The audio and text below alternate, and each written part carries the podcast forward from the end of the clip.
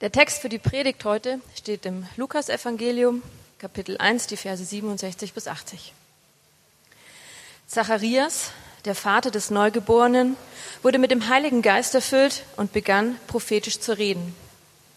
Er sagte, Gepriesen sei der Herr, der Gott Israels. Er hat sich seines Volkes angenommen und hat ihm Erlösung gebracht.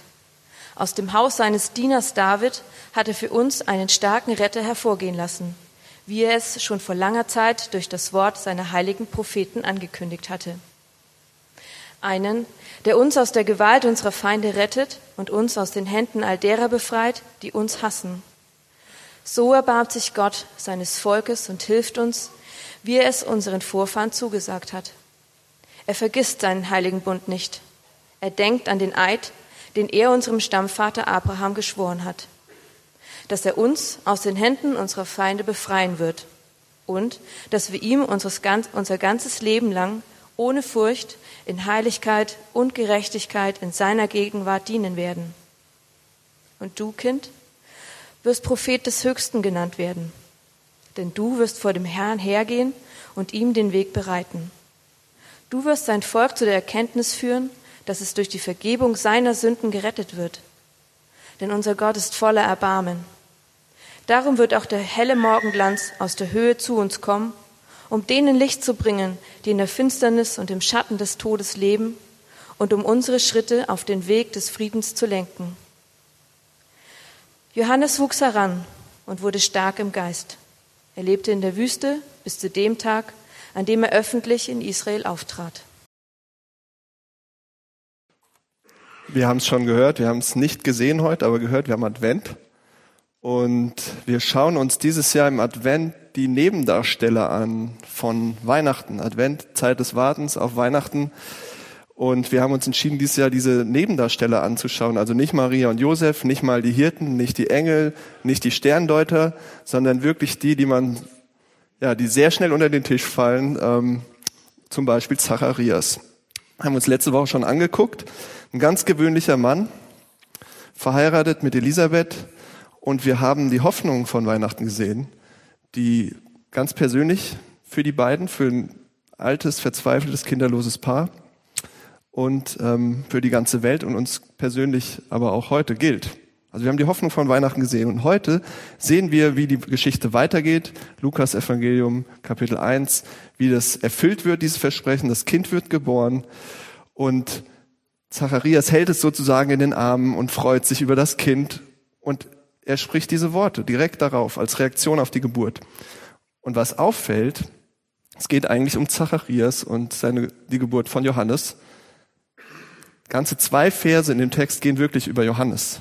Also das ist das Erste, was wir sehen und wir denken, kann er sich nicht mehr wie ein normaler Vater freuen? Äh, da ist die Geburt seines Sohnes passiert und er redet die ganze Zeit über was komplett anderes. Was, was hat er? Und ähm, worüber er redet, das ist der wahre Grund, ähm, warum Zacharias so aus dem Häuschen ist. Ja, nicht nur, weil sein Traum in Erfüllung gegangen ist, ein Kind zu bekommen, Vater zu sein, sondern weil ein viel größerer Traum in Erfüllung gegangen ist. Darüber redet er. Und das ist zusammengefasst, wir haben das gerade auch schon schön gesungen und gehört, Gott kommt. Gott kommt zu uns. Und das ist Weihnachten. Und was das genau heißt, kann man ja schön sagen, Gott kommt und er kommt zu uns. Äh, das können wir in dem Text sehen an mindestens drei Sachen. Und zwar, Gott kommt als Befreier von unserer Not. Er kommt als Befreier von unserer Schuld und er kommt als Befreier von Dunkelheit. Also Gott kommt zu uns als Befreier von Not, Befreier von Schuld und Befreier von Dunkelheit. Und bevor ich da weitermache mit dem ersten Punkt, möchte ich gerne nochmal beten. Vielen Dank, Gott, dass du kommst, egal wo wir gerade stehen, egal wer wir sind, egal was wir erlebt haben, was wir von dir schon wissen oder nicht wissen, wie wir dich schon erlebt haben oder nicht erlebt haben. Du kommst in unser Leben, du kommst in diese Welt und willst nicht nur irgendwie eine abstrakte Idee sein, sondern ja, in unser Leben wirklich hineinpassen. Und du machst dich so klein. Und wir bitten dich, dass das passiert jetzt in dieser Zeit, äh, in der wir zusammen sind, dass wir merken, dass du in unser Leben hineinsprichst, hineinkommst, da bist und dass das alles verändert. Amen. Also Gott kommt als Befreier von Not. Die Worte von Zacharias zeigen, dass er eben was viel Größeres passieren sieht. Es geht nicht nur um sein kleines Familienglück und er erlebt was Unfassbares. Also sie sind, sie können keine Kinder kriegen. Wir haben das letzte Woche uns genau angeschaut und sie, sie erleben Wunder. Sie können auch biologisch keine Kinder mehr kriegen, weil sie schon zu alt sind und sie erleben dieses Wunder und werden frisch gebackene Eltern. Und das allein müsste sich schon von Freude erfüllen. Und wir sehen trotzdem, wie er eine Großzeit diese, dieser Worte nach der Geburt über was anderes redet, was, was ihn noch viel glücklicher und fröhlicher macht. Was soll das sein? Was kann noch größer sein? Was kann noch wunderbarer sein? Er sagt, gelobt sei der Herr, der Gott Israels.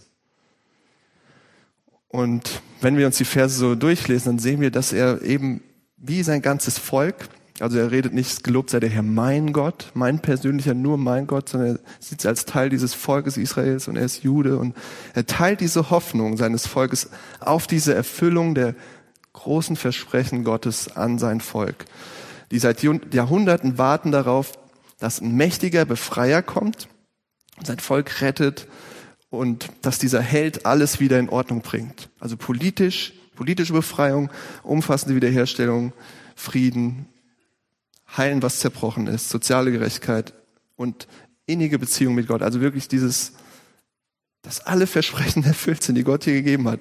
Und Zacharias sagt hier, vor 2000 Jahren, das passiert. Das passiert hier, das erfüllt sich. Ja. Gottes uralte Versprechen gehen in Erfüllung, alles, was seinen Propheten angekündigt haben. Und da gibt zwei Beispiele dafür, David und Abraham. Und lass uns ein Beispiel kurz angucken. David, was sehen wir da? Wir sehen den strahlendsten, mächtigsten, erfolgreichsten König von Israel, der einen Erfolg nach dem anderen feiert. Und ja, Israel hat die goldenen Zeiten voller Erfolg und Reichtum und Segen und alles, was sich so ein Volk erwünschen und erträumen kann und Frieden. Danach gab's Frieden. Und ähm, dann sehen wir, dass Gott sagt zu David, als er noch lebt, mein Freund, das ist noch lang nicht alles. Es wird jemand kommen, der das alles toppt und der das alles in den Schatten stellt, was hier passiert. Es wird diesen endgültigen Frieden, der wird kommen. Und dann sehen wir aber, wie schon eine Generation nach David, also Salomo stirbt, ähm, das war noch Zeit des Friedens, aber wie bei seinem Enkelkind im Prinzip, ähm, dem nächsten Nachfolger auf den Thron, wie alles bergab geht, Talfahrt bis hin zu Zerstörung ähm, des Tempels und Jerusalem wird erobert und sie kommen unter Fremdherrschaft und werden ins Exil verschleppt. Alles wirklich am Ende düster, dunkel vorbei aus. Und das Volk Israel über die Jahrhunderte verarmt und unterdrückt von verschiedenen. Dann kamen wieder die nächsten und irgendwann waren die Römer da und haben sie unterdrückt und ähm, ja, sie warten seit Jahrhunderten, das haben wir, hat Matze auch schon gesagt, sehnsüchtig auf diesen strahlenden König, Retter und Befreier aus Davids Linie, der kommt und wirklich endlich aufräumt und Frieden bringt. Und da steht nun Zacharias und spricht diese Worte und sagt, es passiert, es erfüllt sich. Das kann man sich vielleicht so vorstellen wie bei so einem klassischen Meisterwerk und ähm, alles baut sich so langsam auf ähm, bis zu diesem großen Höhepunkt, Wendepunkt und die Welt hält die Luft an. Der Trommelwirbel. Und was sehen wir? Der strahlende König kommt. Der Friedefürst, der göttliche Held. Und keiner merkt's. Keiner merkt's. Wir haben das auch gesungen, die Kinder singen's. Was soll das für ein Befreier sein? Ein Kind, ein Baby? Was ist das für ein Plan?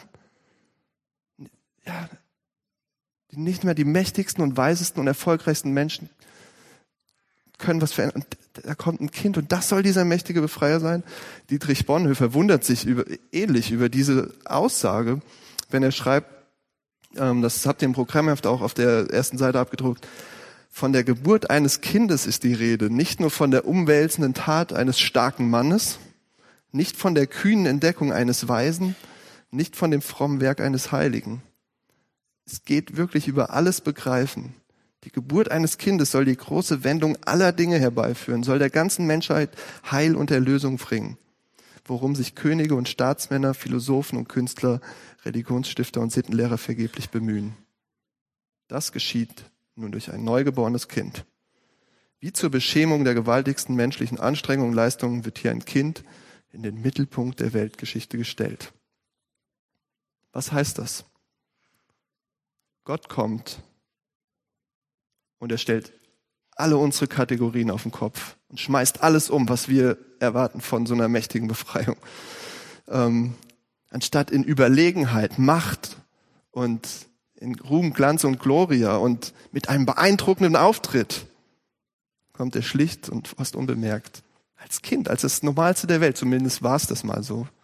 Heute sind Kinder ja fast was Besonderes, aber es ist das Normalste der Welt, ein kleines Kind. Beeindruckt niemand. Und er kommt so einfach, wie es seine Geburt im Stall zeigt und die ganzen Ereignisse schildern. Es beginnt verschwindend klein und gering, wie ein Senfkorn. Aber darin ist die befreiende Kraft, auf die die Menschheit wartet. Diese erlösende Kraft Gottes. Das Kind wird erwachsen und macht Blinde sehend, lahm gehend und schließt die Armen und Außenseiter in die Arme und stellt Gemeinschaft wieder her. Und er sagt, er ist der Sohn des Höchsten. Er wird eines Tages zurückkehren und seinen Auftrag vollenden und er wird alles Zerbrochene heilen, alle Tränen abwischen, neuen Himmel, neue Erde machen und Gerechtigkeit und Frieden bringen. Ein für alle Mal. Er wird es tun. Und mit derselben Kraft, mit der er alles tun wird und mit der er gekommen ist, wirkt er heute. Aber noch nicht in dieser Form, noch nicht überlegen, noch nicht pompös und großspurig und in Glanz und Erfolgssicherheit, sondern eben schwach, sanftmütig und unscheinbar. Das ist Weihnachten. Darüber redet Weihnachten. Gott kommt so. Was bedeutet das? Das bedeutet erstmal eine Sache. Wenn das so ist, wenn das Weihnachten ist, Gott kommt als mächtiger Befreier, dann kann es nicht sein, dass Weihnachten irgendwie für unseren Seelenfrieden da ist. Ja, wisst ihr, was ich meine? Es geht nicht um ein paar emotionale Streicheleinheiten für unser gestressten Luxusleben. Ja? Es ist nicht eine Flucht aus eurem Alltag, der so schnell ist und so anstrengend ist. Es ist eigentlich genau das Gegenteil. Es ist eine Befreiung aus lebensbedrohlicher Not, aus existenzieller Not. Es, es, geht um alles. Es geht um das nackte Überleben. Es geht ums Leben. Bei Israel sehen wir das. Das waren die politischen Feinde. Da steht, Ständig. Er befreit uns aus der Hand der Feinde, aus der Hand, die uns hassen, aus der Gewalt der Feinde.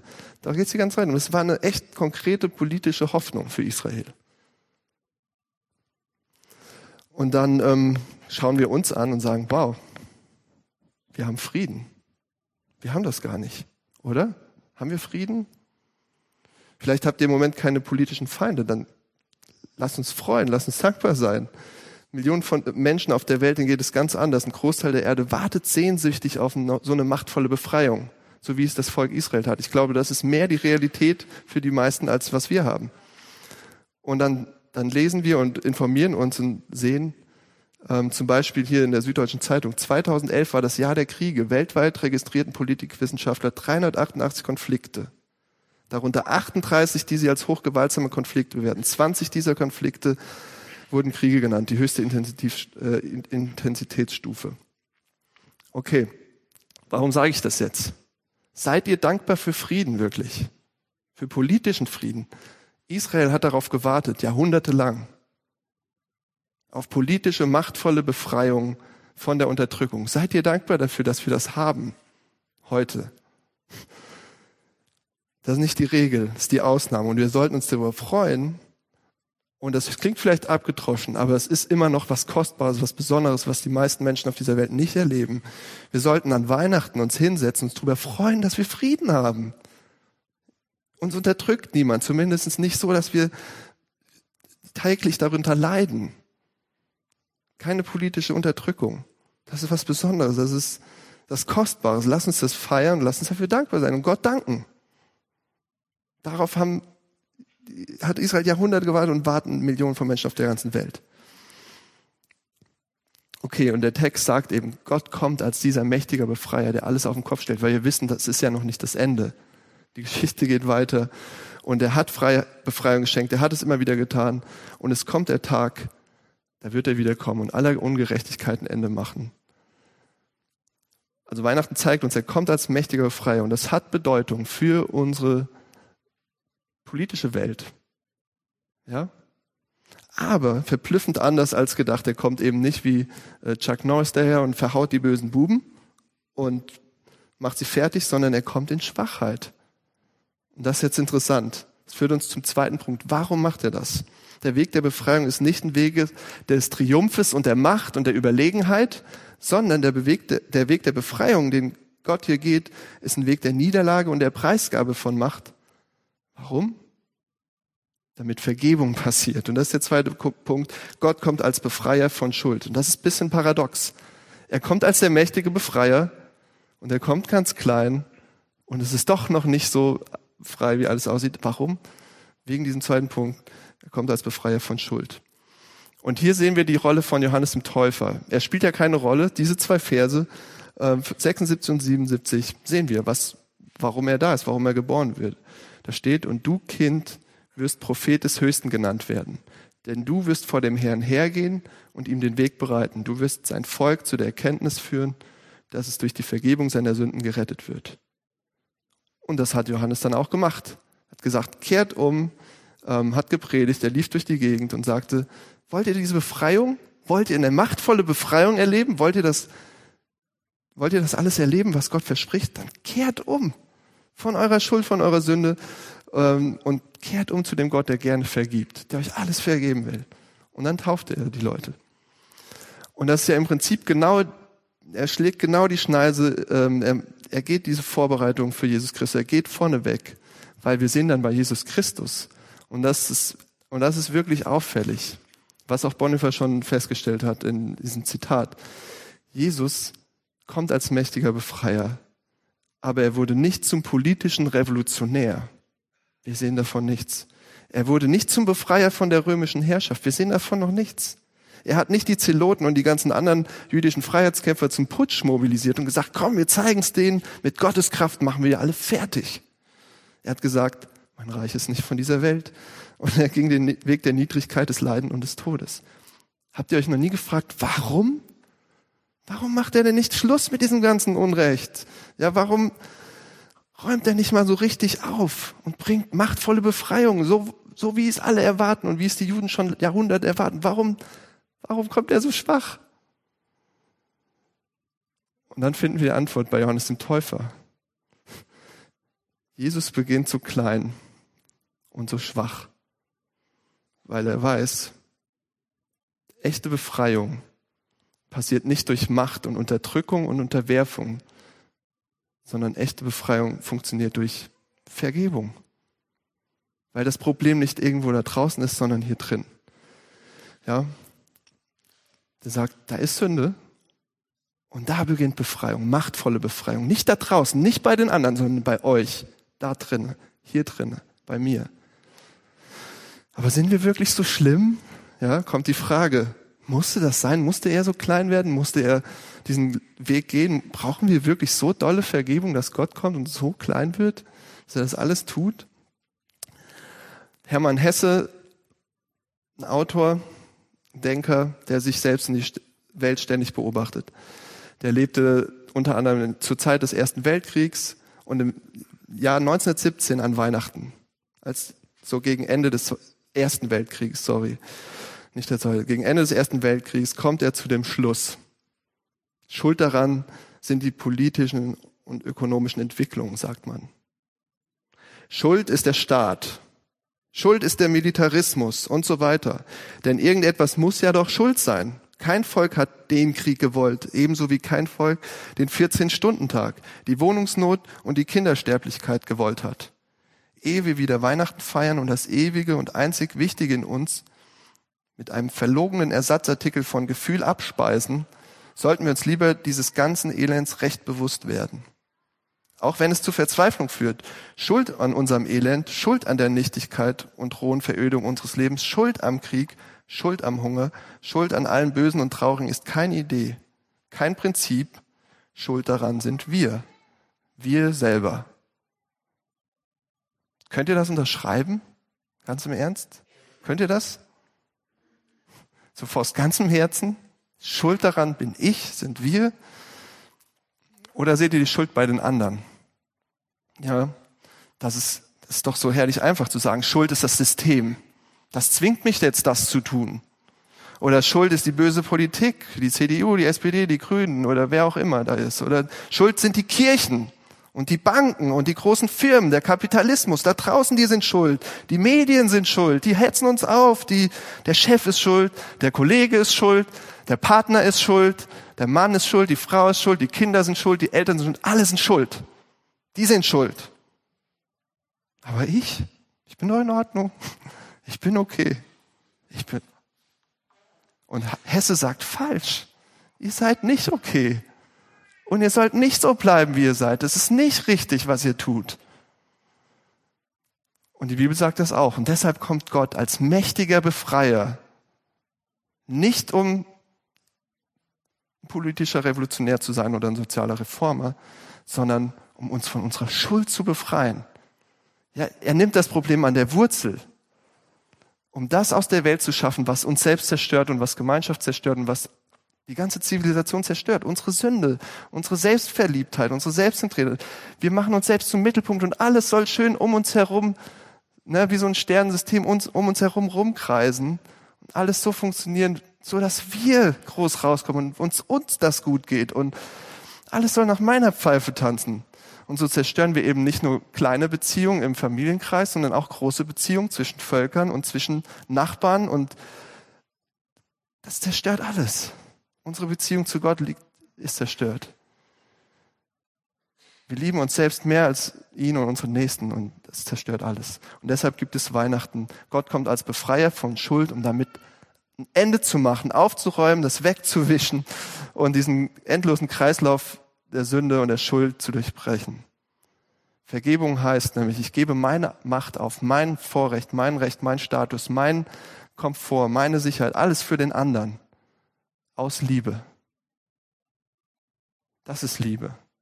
Und Gott gibt seine Macht, sein Recht, sein Status, seinen Sicherheit, Komfort auf für uns, weil er uns liebt, weil er vergeben will. Er wird ein schwaches Baby, er wird so klein und er stirbt den Tod eines Verbrechers am Kreuz, um unsere Schuld ins äußerste Meer zu versenken. Und da bleibt sie auch und dann ist sie vergeben. Und da ist ein Neuanfang. Was macht ihr damit, mit dieser Vergebung von Schuld? Habt ihr das? Erlebt ihr das? Habt ihr das nur einmal erlebt und seitdem nicht wieder? Lebt ihr darin ständig? Und ich weiß, dass einige von euch denken, ich bin, ich bin's nicht wert. Ich bin ein Versager.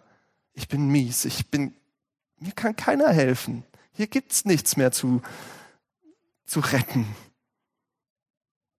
Und es hat auch mit diesem Problem zu tun, dass da keine Vergebung ist. Dass ihr nicht an Vergebung glaubt. Dass da kein Neuanfang ist, keine Reinigung. Und ihr denkt, niemand holt mich hier raus aus diesem Loch. Da komme ich nicht mehr raus.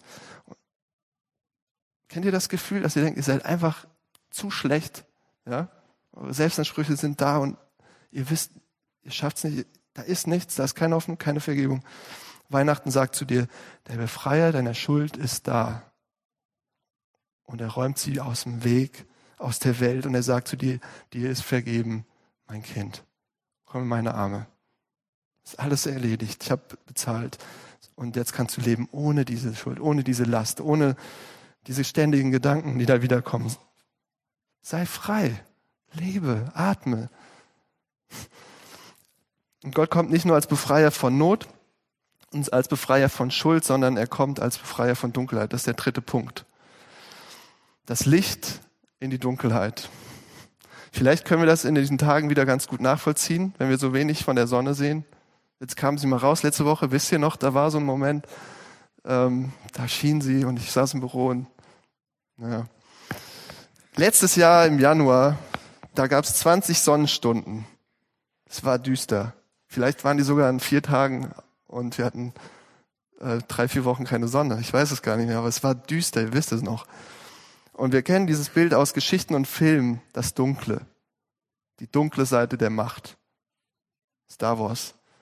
Mögen die jetzt schon im Kindergarten mit fünf Jahren? Haben die schon Star Wars? Egal. Anakin Skywalker wird zu Darth Vader verwandelt. Pervertiert durch diese dunkle Macht. Oder dann haben wir natürlich den dunklen Herrscher Sauron. Ähm, Herrschaft des Schreckens. Dunkelheit, Dunkelheit, Dunkelheit. Und wir sehen das in sämtlicher Literatur und Geschichten steht immer wieder fürs Böse, für Tod und Verzweiflung. Und dann lesen wir Verse 78 und 79. Darum wird auch der helle Morgenglanz aus der Höhe zu uns kommen, um den Licht zu bringen, die in der Finsternis und im Schatten des Todes leben und um unsere Schritte auf den Weg des Friedens zu lenken. Und was hier gesagt wird ist, wenn Gott kommt, dann kommt er als Licht in diese Dunkelheit. Wir sehen das bei Propheten, äh, zum Beispiel bei Jesaja im Alten Testament. Das Volk, das im Dunkeln lebt, sieht ein großes Licht. Und für alle, die im Land der Finsternis wohnen, leuchtet ein Licht auf. Und das ist vielleicht nicht so überraschend, was damit gemeint ist, weil das ein so offensichtliches Bild wird, das überall immer wieder gebraucht wird. Dunkelheit ist Verlorenheit. In, in allen Ebenen, so spirituell, psychisch, körperlich, verloren zu sein. Im Dunkeln zu tappen. Fehlende Liebe, keine Liebe zu haben, keine Nähe, keine Wärme, keine Orientierung. Am Rande des Todes zu sein, am Rande der Verzweiflung, keine Gerechtigkeit zu erleben. Einsam zu sein, entfremdet zu sein, für sich zu sein, alleine, ohne dass jemand da ist. Und Gott fehlt. Da ist nichts. Isolation von allem. Abgeschnitten sein. Und Gott sagt, das erlebt ihr. Das erlebt ihr in der Welt. Diese Dunkelheit ist nichts mehr so, wie es sein sollte. Und es gibt diese Dunkelheit, die ist überall. Da ist Finsternis. Und nicht nur in diesen großen Kriegen und dunklen Stunden der Zeitgeschichte, in diesen Konflikten, sondern auch bei euch zu Hause im Wohnzimmer, im Schlafzimmer, in eurem Büro, in euren Familien, wenn ihr ganz alleine seid. Ihr erlebt das. Und vielleicht erleben wir das heute hier in einer relativ wohl situierten Stadt und ähm, auch von der Zusammensetzung der Leute hier wohl eher so ähm, leben können wir so ganz gut äh, materiell. Vielleicht erleben wir das am stärksten in unserer Psyche, diese Dunkelheit. Die Schweizer Journalistin Verena Höhne schrieb über ihre Depression, es ist für mich ein Gefühl absoluter schreiender Panik, Todesangst, Angst, mich aufzulösen, Angst, dass ich an einem Spiegel vorbeigehe und mich darin nicht mehr sehe. Nicht mehr gesehen zu werden, nicht mehr zu wissen, wer man ist. Yasilein, eine junge Frau, schreibt auf ihrem Blog dieses Jahr im Juli, wo ist man sicher, wenn das Zuhause unsicher ist? Wenn selbst die Eltern deine Hoffnung zerstören, als wären es Pläne, die Welt zu vernichten. Ich habe alles versucht, nicht hat, nichts hat funktioniert, lande am selben Ort, legte meine Flügel ab und trug lange Pullover statt Heiligenschein. Ich bin wertlos. Dieses fette Mädchen, die keine Zukunft mehr hat, die Narben behandelt, als wären es Straftaten. Ich will weglaufen. Bitte lass mich weg. Ich will nicht mehr. Ich habe alles versucht. Ich bin am Ende. Wo bin ich hier? Ich habe alles weggeworfen, was mir wichtig war, was Bedeutung trug. Niemand kann meine Tränen trocknen, weil keiner sie sieht. Dunkelheit ist diese Verzweiflung. Absolute Einsamkeit, Angst, abgeschnitten sein, sich unbeachtet und wertlos zu fühlen und tief traurig über alles zu sein. Und am Ende nicht mehr zu wissen, wer man überhaupt ist und warum man ist. Und dann lesen wir hier der Morgen kommt. Der Morgenglanz, der ist da. Es ist Nacht, aber der Morgen kommt. Die Nacht ist vorgedrungen. Der Tag ist nicht mehr fern. Und ein Licht strahlt in die Dunkelheit. Und Gott denkt an uns, wenn wir in der Finsternis sind. Und das Erstaunliche ist, er denkt nicht nur an uns, sondern er kommt rein in die Finsternis in die allerschwärzeste Finsternis, egal wie finster es bei euch ist. Er kommt da rein. Das ist Weihnachten.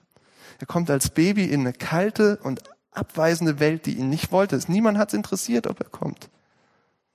Und keine Herberge, nichts, ja. Was er kriegt, ist tödliche Verfolgung durch einen machtbesessenen König, der Angst hat.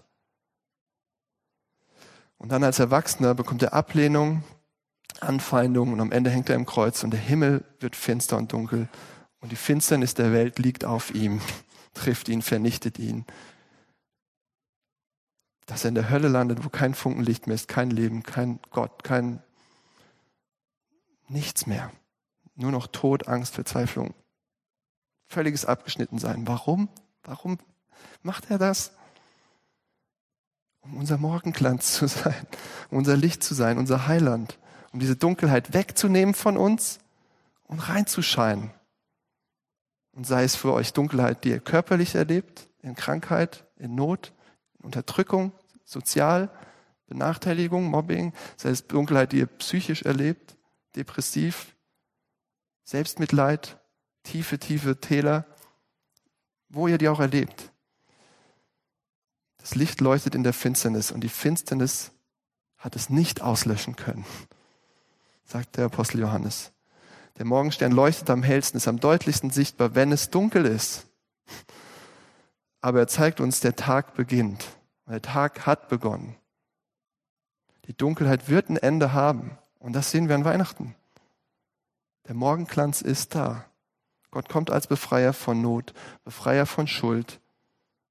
Und er kommt als Licht in unsere Dunkelheit rein. Und viele Lieder haben das besungen. Wir haben es gehört. Ich will, möchte noch ein Lied zum Abschluss zitieren. Ein Jahrhunderte altes Kirchenlied, das das so sagt. O komm, o komm, du Morgenstern. Lass uns dich schauen, unseren Herrn. Vertreib das Dunkel unserer Nacht durch deines klaren Lichtes Pracht. Freut euch, freut euch. Der Herr ist nah, freut euch und singt Halleluja. Lasst mich noch mit euch beten. Gott, du bist gekommen in unsere Welt rein, um uns zu befreien, um aufzuräumen, um Gerechtigkeit zu bringen, Unterdrückung wegzunehmen. Und du hast damit angefangen, aber es ist noch lange nicht zu Ende. Der Tag kommt, wo du das vollenden wirst und wir warten darauf sehnsüchtig. Die ganze Welt schreit danach, die Schöpfung stöhnt und ächzt und wartet auf den Tag der großen Befreiung und Erlösung.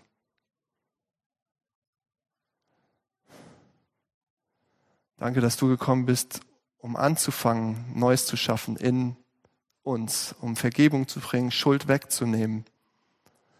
Ähm, dass du dich so klein gemacht hast, um wirklich das Problem an der Wurzel zu packen, um es aus der Welt zu räumen. Und wir bitten dich, dass wir es weiter erleben, dass das nicht nur einmalige Sache ist, sondern dass wir in dieser Vergebung lernen zu leben, sie entdecken, was das Großes bedeutet für uns und unsere Beziehungen, unser Leben hier in der Stadt. Und danke, dass du das Licht bist, das in die Dunkelheit scheint, dass du der Morgenglanz bist, dass ein neuer Tag anbricht von dieser Welt, dass die neue Schöpfung anbricht, auch wenn so viel schon und noch kaputt ist. Es ist nicht das Ende und wir hoffen und warten, dass mehr Licht wird. Bitte scheine auch bei uns persönlich jetzt rein in die Dunkelheit, die wir erleben, jeder von uns auf unterschiedliche Weise. Amen.